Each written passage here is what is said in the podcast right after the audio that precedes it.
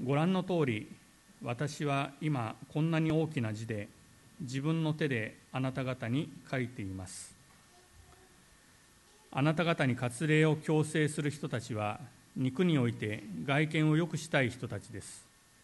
彼らはただキリストの十字架のために迫害を受けたくないだけなのです。なぜなら割礼を受けた人たちは自分自身が立法を守っていません。それなのに彼らがあなた方に割礼を受けさせようとするのはあなた方の肉を誇りたいためなのです。しかし私には私たちの主イエス・キリストの十字架以外に誇りとするものが決してあってはなりません。この十字架によって世界は私に対して十字架につけられ私も世界に対して十字架につけられたのです。割礼を受けているか受けていないかは大事なことではありません。大事なのは新しい創造です。どうかこの基準に従って進む人々すなわち神のイスラエルの上に平安と憐れみがありますように。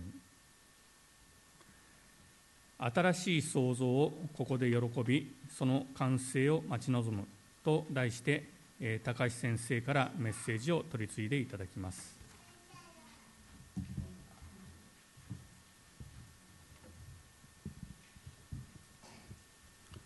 おはようございます。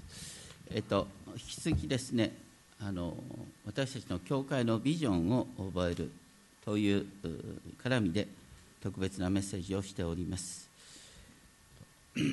今日の最初にお話ししたのは皆さんナイチンゲールって聞いたことありますよね、えー、フローレンス・ナイチンゲールというですね、えー、素晴らしい人がいますが、えー、彼女はですね、えー、1837年2月7日に夏の別荘の庭で神の特別な御言葉を聞いたっていうんですね。彼女の日記にこう書いてある。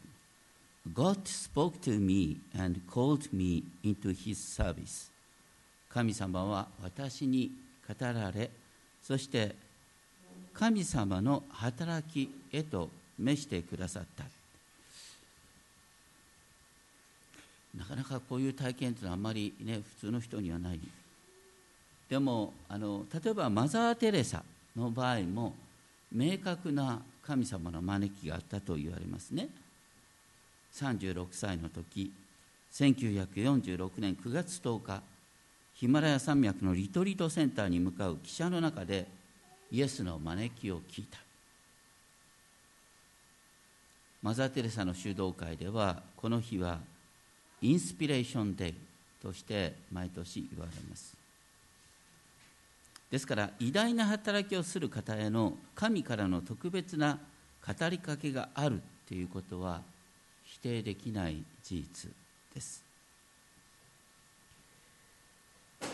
私たちの場合はあまりそういう体験はない場合が多いかなと思いますが具体的な日にちまでねでもどこかでですね私たちはどこかで不思議な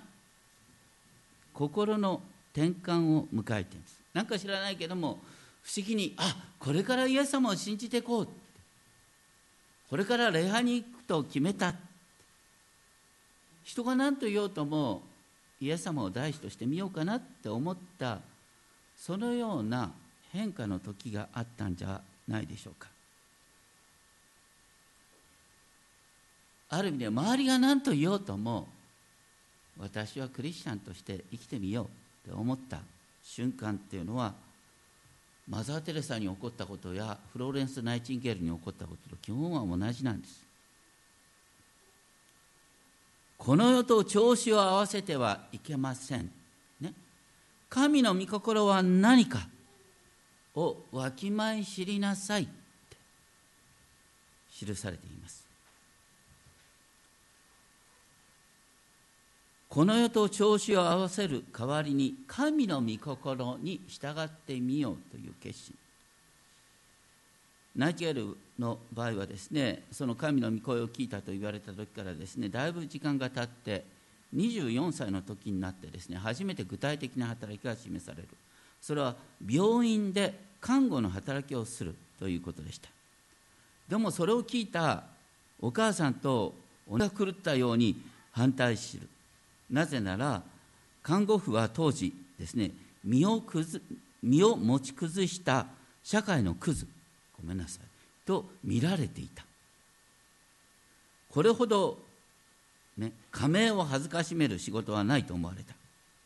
当時の貴族の女性は良い相手良い相手と結婚し子供を育て夫を支える従順な妻となることが求められていました。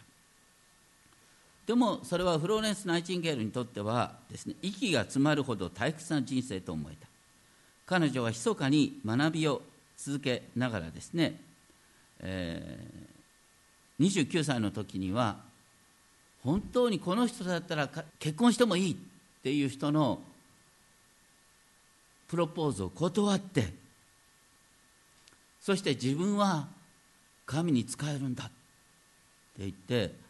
あの当時ドイツにですね教会付属のですね素晴らしい病院が建ってたんですがそこで訓練を受けるようになる。で33歳の時にですねロンドンの病気の貧しい女性を女性を世話をする施設の指導監督者の地位に就く。その後間もなくですねクリミア戦争っての今話題になっているクリミア半島ですね。ウクライナの領土なのかロシアの領土なのかといって話題になっていますがとにかく、うん、当時ですねクリミア戦争それは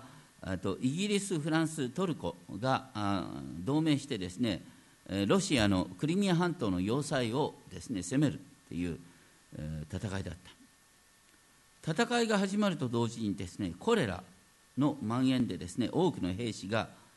戦地で病床に伏する。ナイチンゲールは1854年政府の要請を受ける形で38人の女性を引き連れて2年間献身的に奉仕をする。夜も病人を見回る働きの様子はですねクリミアの天使ランプの貴婦人というふうに称される。彼女はそれまでの病院の常識を決定的に変える衛生管理体制をはじめ帰国後は彼女は統計学の学者のような存在だったんですけれどもその知識を生かしてですねイギリスの陸軍の健康管理体制を改め40歳の時にナイチンゲール看護養成学校を開校するそれが全世界に広められている。今も看護学校のですね待望式の際にナイチンゲールの誓いという名前の誓いを言うようになっている。私は厳かに神の前に誓いますって未信者の人も同じように誓うんだ。まさにフローレンス・ナイチンゲールは現在の医療システムを決定的に変えたすごい人です。また彼女に影響された人々が今世界に広がっている赤十字の働きを始めたんです。彼女は治療以前に予防保健衛生の概念を広め看護師の働きを聖なる職業にまで高めた。これすごい人です。どこから始まったかっていうと16歳の時に神の御声を聞いて神様に従うんだって考えて24歳の時に具体的にああそれはみんなが軽蔑している看護師の働きに就くことだ。家族から反対されながらでも人が何と言おうとも私はこれをやりたいんだ。これが実は新しい創造なんです。私たちのうちに始まる新しい創造人が何と言おうとも私はこれをやってみたい。人が何と言おうとも親兄弟に反対されようとも友達にバカにされようとも教会に行って礼拝をすることから始まるんですけれども私たちは世の常識を、ね、あまり非常識になっても困るんですが 世の常識を超えるところから実は私たちの働きが始まる。そのことが今日のガラテヤ人の手紙読まれたところでですね大事なのは新しい創造。その大事なのは新しい創造私たちのうちに始まった新しい創造が世界を変える働きになりうるんだっていうことです。それはナイチンゲールのように影響力をね持つってことはそう稀でしょうけれどもでも多くのクリスチャンがそのような形で世界を変え続けてきたっていうのは現実です。ガラテヤ人の手紙をですね読んでいただきましたがこのガラテヤ人の手紙っていうのは皆さん知ってますか？新約聖書で一番最初に記されたのがガラテヤ人の手紙なんです。だから旧約と新約の橋渡しをするのがガラテヤ人の手紙なんです。これはパウロがですね第1回目の伝道旅行で現在のトルコの真ん中辺よりちょっと南ガラテヤ地方に福音を伝え多くのギリシャ語を話す違法人がイエス様を救い主と告白したその翌年に記された手紙。今から見たら意外なんですが当時のクリスチャンは圧倒的に皆ユダヤ人だったんです。最初はそうなんです。当時のクリスチャンは圧倒的に皆ユダヤ人だったんです。でユダヤ人のですねこの信仰っていうのはローマ帝国の中では公認されていました。だからですね、えー、こう当時のユダヤ人クリスチャンは信じたばかりの、ね、ギリシャ語を話すクリスチャンに向かってねあなたは神の民とされたけど神の民ってはもともと旧約聖書の民なんだ。だから、ね、割礼を受けて、ね、豚肉を食べないとかですね、えー、肉血がついたままで食べないとかですねこういう教えを守って、ね、安息日の守り方これもきちんと訓練を受けて初めてですねあなたは神の民となるんだっていうことを一生懸命言いました。だから私たちはユダヤ教の一派なんだよ。っていうことを実は強調した人々がいたそれに対してパウロはですね違法人はねそのままで、ね、ユダヤ教の立法を守ることなしそのままで神の子供とされるんだっていうことを言ったそれはねあの旧約から見たら本当に天地をひっくり返すような話なんです。だってイエス様だって福音誰に向かって伝えたの？ユダヤ人でしょ？まさにパウロによって違法人がそのままで神の民とされるっていう教えが、ね、広まった。それをパウロは必死に弁明しようとしたんです。でそれは実は旧約聖書の流れから出てきてる話なんだって。これからごく簡単にですね旧約聖書のことをかいつまんで話します。ある人にとってはですねそれは聖書を開け開けもしないよって思われる方もいるかもしれません。ですけれどもこう言っておきますがこれから私が読む箇所はこうと立川福音住教会に集う人にとっては常識となってほしい箇所なんです。プレッシャーをかけるようですいません。開けなくていいです。ただちゃんと聞いててください。そしてちゃんといつもねメッセージの予約配ってるでしょ？後でちゃんと見てください。ですね。まず第一はですね立法の中心は何かっていうとイエス様がですねこう要約した。それは全身全霊で神を愛することと隣人をあなた自身のように愛すること。で全身全霊で神を愛することっていうのはどこに書いてあるかというとですね新明記の6章4節5節。聞きなさいイスラエル。シェマーイスラエル。アドナイエロヒンアドナイエハート。主は私たちの神主はただ一人である。心を尽くし精神を尽くし力を尽くしてあなたの神主を愛しなさい。ユダヤ人はシェマーイスラエルアドナイエロヒンアドナイエハーというのは毎日とにかく繰り返し唱えした。んですでそれを何度も唱えてるはずなんだけども知らないうちにねさっき話にあったお金の奴隷になったり名誉欲の奴隷になったり権力の奴隷になったりねついにはあの偶像礼拝するようになっちゃった。そしてユダヤ人は国を失うことになった。っていうことですね。で紀元前586年のバビロン報酬以降ですねイスラエルはいつも外国の支配の中に置かれるということになった。でそれに対してですね新明記の30章6節ではねあなた方は徹底的に落ちぶれるけども落ちぶれた後で神様はあなた方の心を変えてくださるんだよって書いてある。あなたの神主はあなたの心とあなたの子孫の心を包む皮を切り捨ててあなたが心を尽くし精神を尽くしあなたの神主を愛しそれであなたが生きるようにされる。だから新明記6章に聞きなさいと言われてた心を尽くし精神を尽くし力を尽くしてあなたが神主を愛しなさいという命令を実行できるように神様があなたの心を作り変えてくださるって新明記の30章にすでに書いてあるんです。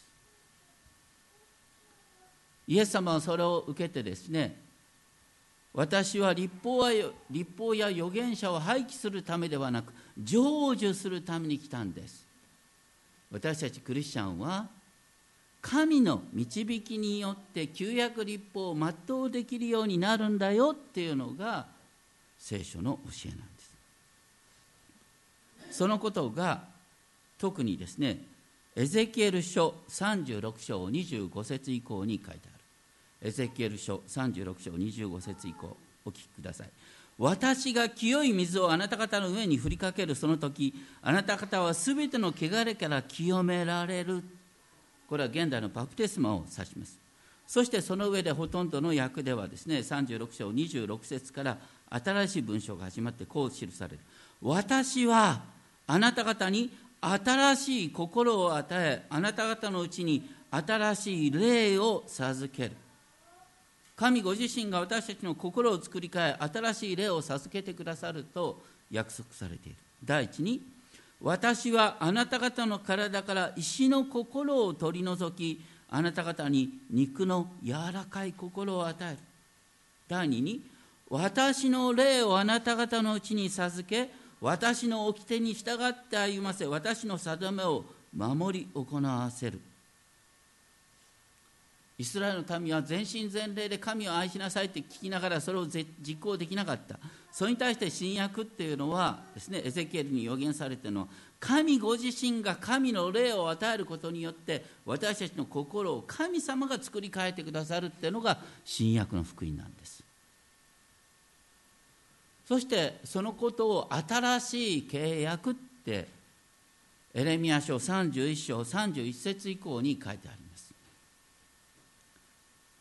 エレミ書31章31節こそがまさに新しい契約新約っていう言葉の由来です。ね、なかなか覚えにくいけども、えー、ね、アイスクリームが好きな人は31、31と。まあ、とにかくエレミア書31章31節見よその日が来る。その日私はイスラエルの家とユダの家とに新しい契約を結ぶ。その契約はエジプトの国から連れ出した日のように彼と結んだ契約のようではない。要するに私が与える契約はあのね10回が与えられたしない契約のようなものではない。彼らはそれをね、石の板で受けたけど守ることができなかった。後の時代に私がイスラエルの家と結ぶ契約はこうだ。私は私の立法私の教えを彼らの中に置き彼らの心に私の教えを書き記す。これが精霊が与えられるということですね。私は彼らの神となり彼らは私の民民となる。そのようにして人々はもはや主を知れと言っておのおの互いに教えない。それは彼らが皆身分の低いものから高いものまで私を知るからだ。主の霊によって主を知るようになるっていうのが新約の時代。それはまだあのね途中経過。途中経過だからまだ牧師が必要なんですけれどもね。御言葉を取り継ぐ。でも新しい天と新しい地に行ったらよく言いますが必要ない2つの仕事がある。それは金融業と牧師業。僕は何もできなくなっちゃう。だから歌の練習しなきゃってことなんですがまあとにかくですねあの 神様が私たちの心を作り変えてくださるそのために精霊様を与えてくださるっていうのが新約なんです。でそのことをコリント人の手紙第23章ではね旧約の時は石の板に記された教えが新しい契約では人の心の板に記されるんだ。あなた方はそのままでキリストの手紙なんだこうキリストの手紙なんだってパウロが言った相手は誰かっていうとコリント教会の人々。コリント教会の人々ってめちゃくちゃなクリスチャンだよ。皆さんから見たらクリスチャンと言えないようなダメクリ。ね、やることなすことおかしいばかりかパウロのことを偽使徒とか言ってる人間ですから皆さんパウロの手紙聖書だと思ってるでしょ？その時点でコリントの教会の人々はるかに勝ってんだよ。ね、とにかくパウロはダメクリのコリントの人々に向かってあなた方はキリストの手紙だって言ったんですよ。どうしてかっていうとあなた方は聖霊を受けた結果としてイエスを主と告白しているんだ。あなたのうちにはすでに聖霊が宿っているんだ。そして聖霊があなたの心の内にイエスを主と告白する信仰を与えてくださりあなたの心に罪を自覚する思いを与えてくださりイエスの父なる神をアバ父と呼ぶことができるように作り変えてくれているだからあなたはそのままでキリストの手紙なんだってあの今もね残念ながらね多くのクリスチャンがね聖霊を受けているかどうかって迷うってうんですどうか私たちの教会でそんな議論がなされないことを願っています。ね、それで結局いろんな誘惑が入ってて精霊を受けるっていうことはですねこう超あの恍惚状態になって、ね、今まで知らない言葉を喋れるようになることだとか精霊を受けてるっていうことはですねなんか特別な癒しの技ができることだとかいやそれはそういうことはありえます、ね、僕は否定しません。聖霊を受けることに超自然的な神秘的な体験が伴うということは確か、ね、ですでも本当に大切な精霊の働きは聖書に言うと何かっていうと自分の罪を認め、ね、そしてイエスは私の主ですと告白できるようになること。で他の人々がありがたい存在だなって他の人々を感謝できるようになること。これが精霊の御業なんです。私たちの信仰生活が本当にですね神の前に謙遜になって私にはイエス様の十字架が必要なんだということが分かってそしてイエス様の父なる神をアバ父とお祈りする。これがまさに精霊様の圧倒的な働きなんですね。でそれがすでに始まっているんです。このことを分かっていない自覚していないクリスチャンがいます。でもそれはすでに始まっている。そのことが新しい創造って書いてあるんです。パウロは。ガラタヤ人の手紙6章11節にはですねご覧の通り私は今こんな大きな字で自分のこの手であなた方に書いていますってここにすごいパウロの熱い情熱が書いてあるんですね。パウロが目は悪かったって言われます。だからほとんどの文章はパウロは口実筆記をしてもらってるんです。でもここからはとっても熱いことをどうしてもパウロはね小さな字書けない大きな字で熱い思いを持って書くんだっていうのが6章12節以降の言葉なんです。パウロはね今僕が話した旧約の歴史を前提にして旧約の歴史を思い起こさせながらこう言ってる。あなた方に割礼を強制する人たちは肉において外見を良くしてよくしたい人たちです。彼らはただキリストの十字架のために迫害を受けたくないだけなのです。なぜなら割礼を受けた人たちは自分自身が立法を守っていません。それなのに彼らがあなた方に割礼を受けさせようとするのはあなた方の肉を誇りたいためなのです。何を言ってるかというとね旧約の歴史を見るとユダヤ人は教えを本当に素晴らしい教えを受けてもそれを守ることができなかったでしょ。問題は何かっていうと割礼という儀式を守るとかいう以前にね、要するに私たちの心がアダムの心のままだったら神の見教えを守ることができない。私たちは新しくされる必要があるんだって新しくされるってことはねギリシャ人が割礼を受けてユダヤ人になるって話じゃないでしょ。だってユダヤ人は割礼を受けたって全然神の教えを守ることができなかったじゃないの。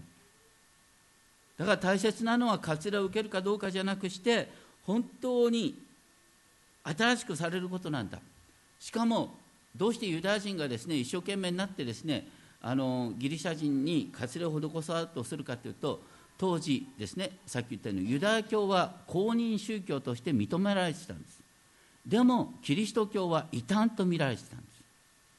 だから多くの人は異端者と見られるのが嫌だからユダヤ教の枠の中に入ってます。我々は公認宗教の枠の中に入ってますっていうことを言おうとした。パウロはそんな姑息なことをやるなって言った堂々と異端と呼ばれろって言ったんです。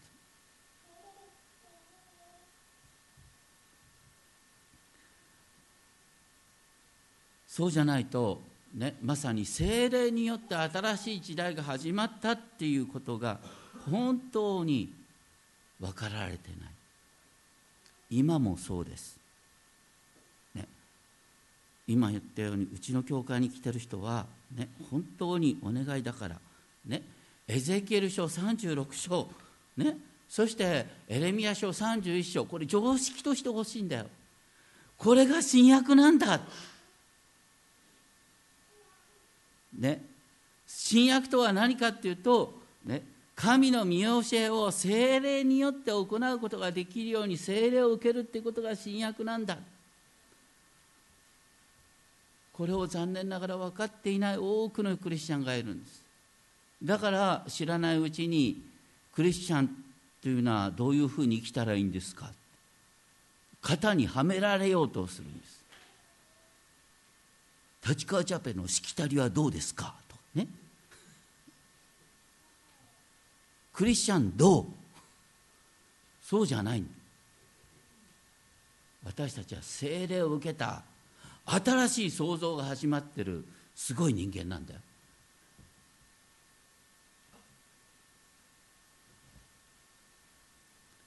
そのことを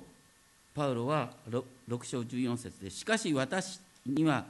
私たちの主イエス・キリストの十字架以外に誇りとするものが決してあってはなりません。この十字架によって世界は私に対して十字架につけられ私も世界に対して十字架につけられた。キリストの十字架は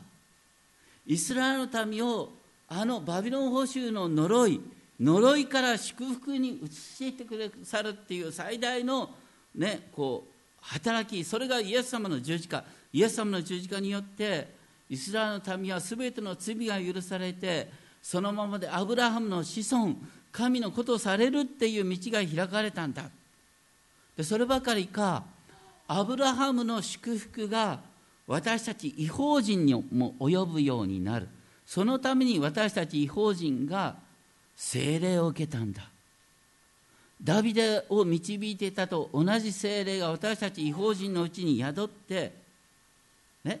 アブラハムへの祝福がキリストイエスによって違法人に及ぶためでありその結果私たちが信仰によって約束の御霊を受けるためなのですと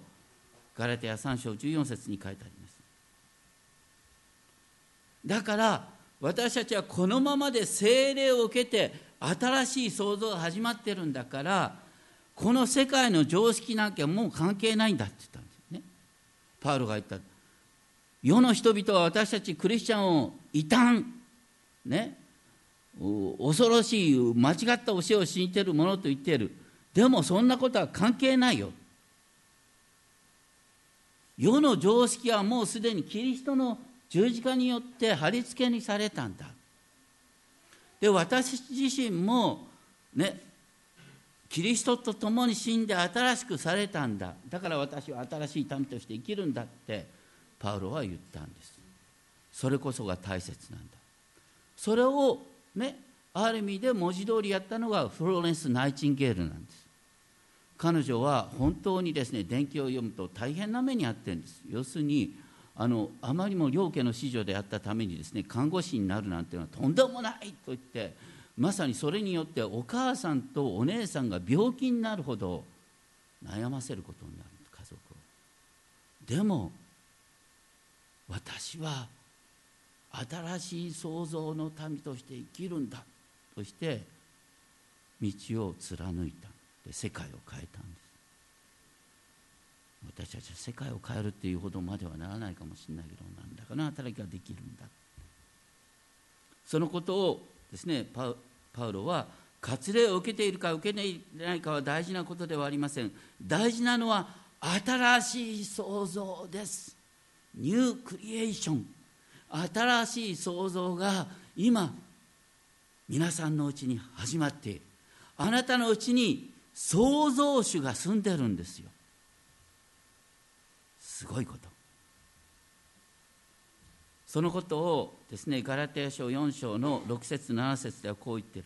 あなた方は子であるゆえに神はアバ父と呼ぶ御子の御霊を私たちに使わせてくださいました。ですからあなた方はもはや奴隷ではなく子です。子ならば神による相続人です。あなた方は子であるっていうのは厳密に言うとあなた方は息子だって書いてあるんです。女の人もあってあなた方は息子だって言ってるんです。どうして息子だっていう必要があったかっていうと、ね、当時はまだ男尊女子の社会、ね、息子であるっていうことは本当に財産の相続権を絶対的に燃える。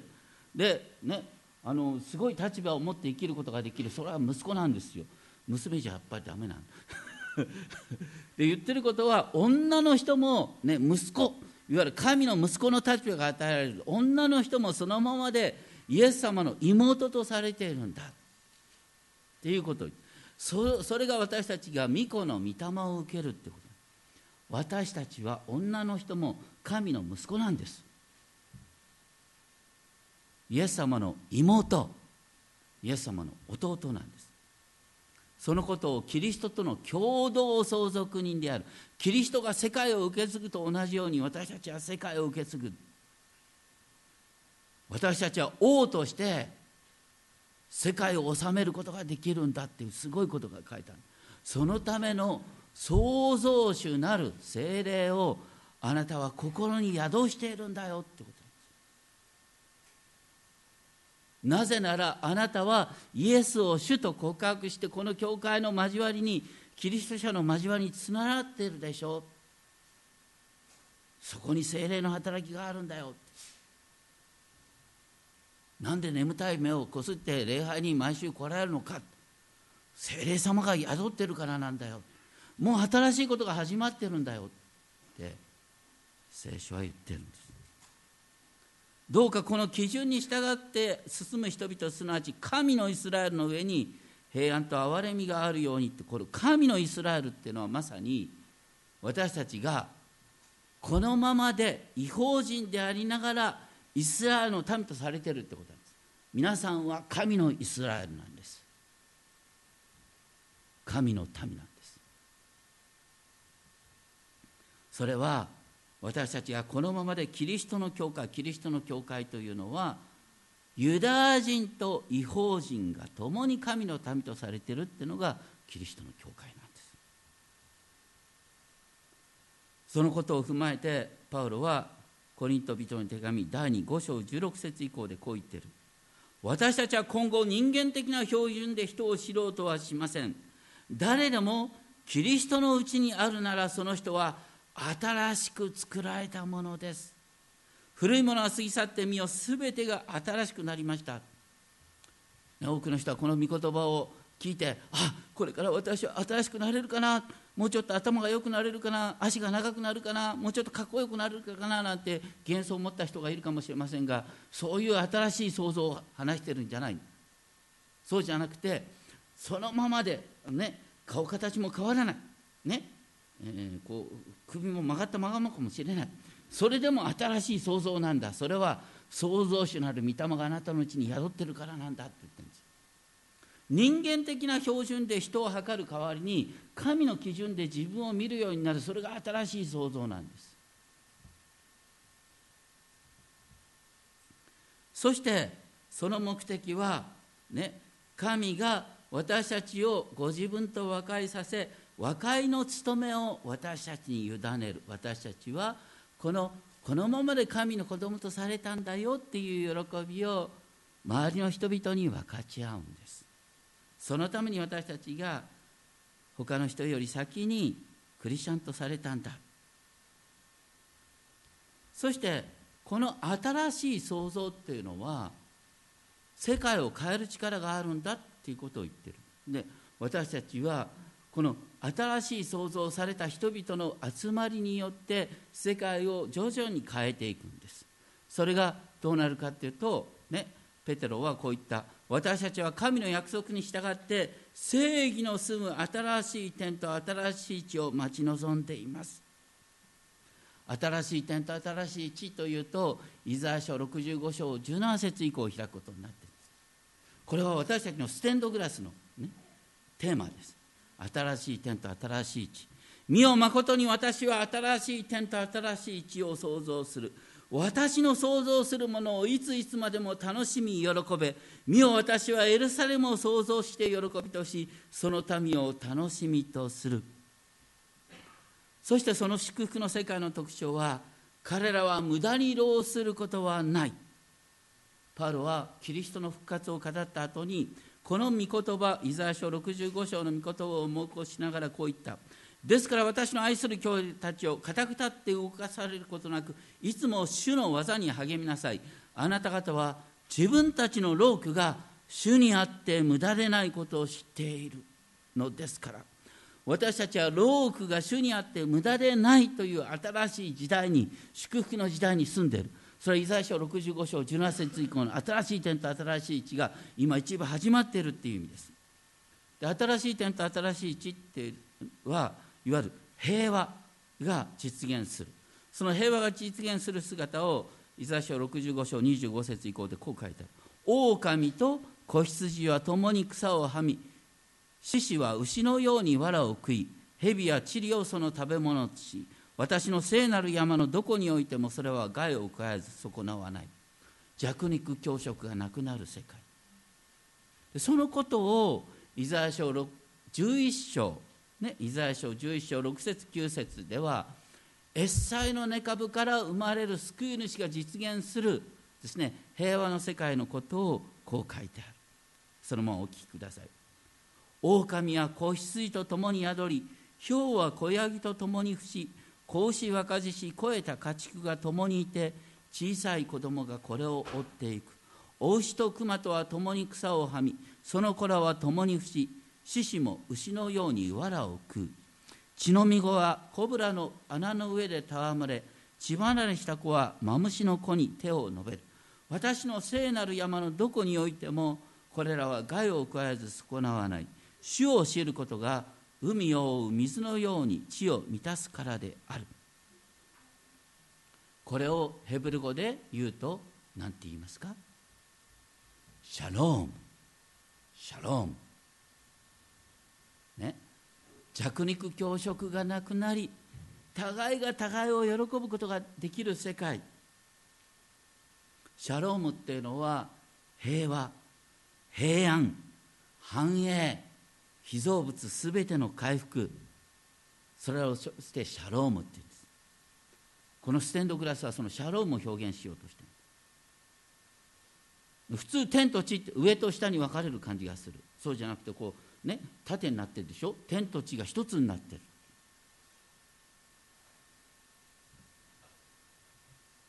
そして天と地が一つになっている、ね、新しい点が一部私たちの交わりの中に実現している。私たちはどうやっていわゆる伝道するのか。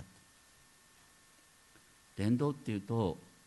ね、人によっては創価学科の釈福と同じように誤解をしている人がいる。相手を説得する。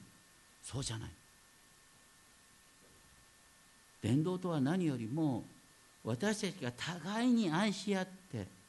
互いに助け合って互いに祈り合っているその交わりの中に人々を招き入れることなんです。イエス様はこうおっしゃった。あなた方に新しい戒めを与えましょう。互いに愛し合いなさい。私があなた方を愛したようにあなた方も互いに愛し合いなさい。もし互いの間に愛があるならそれによってあなた方が私の弟子であることを全ての人が認めるのです。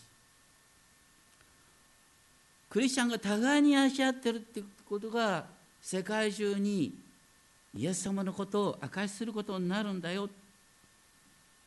しばしばこれをですね教会では天国の前味って表現します。まあ、厳密に言うと天国の前味っていうよりは新しい天と新しい地の前味新しいエルサレムの前味と呼ぶべきなんでしょうが、まあ、とにかく新しい点と新しい地の平和を一部垣間見させる。それが私たちのこのクリスチャンの交わりなんです。それはね初代教会から一緒に食事をするっていうことを通して表されています。そして神の国はすでに私たちの中に始まっている。神の国はあなた方のただ中にある。神の国はしかしそれはまだつぼみのような状態。完成に向かって成長している。それが完成する時にまさにシャロームが全世界に満ちる時になる。でその命がすでに始まっているっていうのが永遠の命。永遠の命とは新しい点と新しい命が今あなたのうちに始まっているなぜならあなたのうちには創造主ご自身が住んでいるからだですね。精霊は私たちが御国を受け継ぐことの保証って言われます。この保証っていう言葉はギリシャ語でアラボンっていうんですがこれはね皆さんが例えばローンでね家とか車を買った。ね家とか車を買った時に頭金を支払った時点であなたはねすでに完全に家を所有したかのように生きることができる。すでに頭金を支払った時点でまだ、ね、ローンが残ってても車はあなたの自由になる同じように私たちが聖霊を受けてるってことは新しい点と新しい地の命は目に見える形はまだね完成してないんだけどもでも頭金がすでに支払われている。精霊を受けている。だからあなたは新しい点と新しい地の民として神の国の民として今からその自由を存分に味わうことができるんだよっていうのが精霊があなた方のうちに保証として与えられていると。それは何よりも私たちが一緒に集まるということの中に表されます。そして私たちはですねこの神とことのことをされて同時にですね私たちは世に使わされていく。世に使わされる時にね本当に考えてほしいのは世の人々の期待に合った生き方をするってことはこの世と調子を合わせるってことなんです。ちょっとこの世の人々と違う、ね、非常識になっては困りますけれどもちょっと違うっていう感情を表す。これがキリストの香りを放つっていうことなんです。いろんな形の表し方があると思います。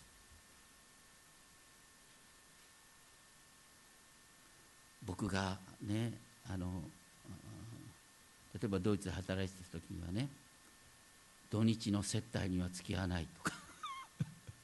ね、きちんとですねこうお付き合いは断ってこれは家庭集会を開くんだとかですね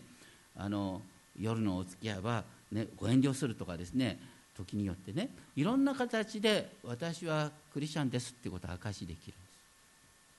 世の人々からちょっと半端者になるかもしれない。いろんな形で表されますが初代教会でどうやって教会が伸びてきたかっていうとねこういうこうあの調査をした人がいるんですね。それは初代教会はローマ帝国でですねあの定期的に伝染病が広がった。伝染病が広がると多くの家の人はどうしたかっていうとね伝染病にかかった人を、ね、伝染するといけないからって泣く泣くね家の外に追い出してで城壁の外に追い出してとにかく伝染病にかかった人をどんどんどんどん、ね、追い出すってことをやったんです。それに対してクリスチャンはどうしたかっていうと伝染病にかかった人をどんどんどんどん、ね、家の中に招き入れて介護したんです。その結果どうなったかっていうとどんな伝染病でも手厚い介護を受ければ治っていくんですよ。そうすると伝染病が広がるたびにですねクリスチャン人口が爆発的に増える。で伝染病が広がるとともにですねノンクリスチャンの人口が減っていくんですよ。私たちはそのようにですね本当に病気の人伝染病になる恐れをもう受け止めながらお世話をするということを通して教会が爆発的に成長したんです。実はフロレンス・ナイチンゲールがやったことは初代教会がやったことをそのまま実践しようとしたことに他ならないんです。彼女は何も新しいことをやってないんです。ただたまたまそれが戦争の時であったということと陸軍とのパイプを持ってて、ね、女王陛下の応援を得たから ああいう決定的な改革になったんであってもともとはクリスチャンがやってきたことなんです。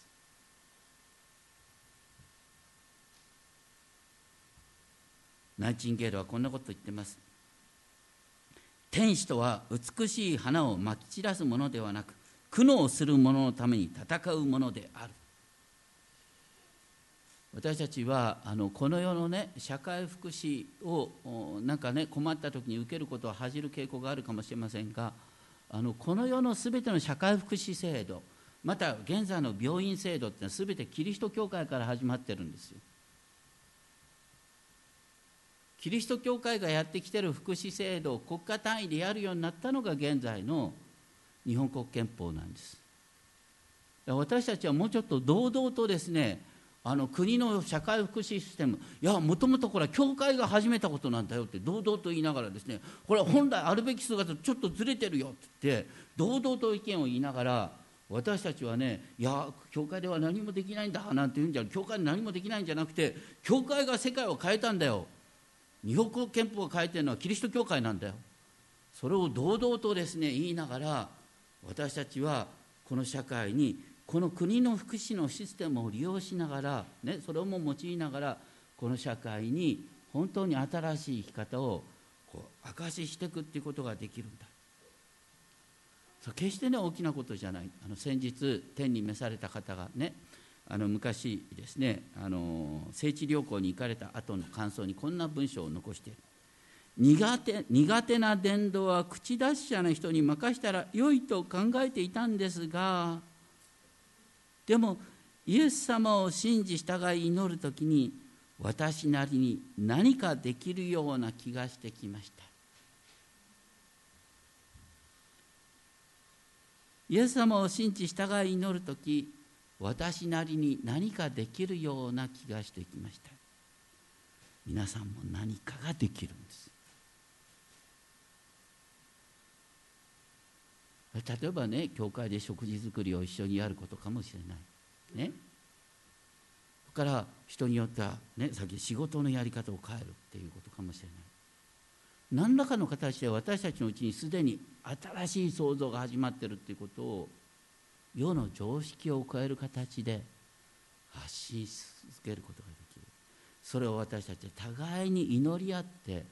始めることができる。新しい創造はすでに始まっている。でそれは完成に向かっている、ね、フローレンス・ナイチンゲールが本当に世界の医療システムを変えたことは本当にその通りですよ。それと似た働きを私たちは置かれている場で少しでもできるんです。それが新しい点と新しい地を待ち望みながら今ここで新しい創造を喜ぶっていう生き方だと思います。お祈りしましょう。天皇お父様あなたは私たちを召して私たちを通して新しいことをしてくださいます。私たちが今ここでキリストの皆によってあなたを礼拝しあなたに向かってお祈りしている。そして互いに愛し合い互いに食事を共にし互いのために祈る。ここに新しい創造を見ることができます。そして私たちはこの世界に対して全ての人権また社会福祉それは全てキリストの教会から始まっているんだということを堂々と宣言しながらこの世を変えていく。そのような働きができるように。私たち置かれている場でそれぞれ何かができます。なぜなら私たちのうちには創造主ご自身が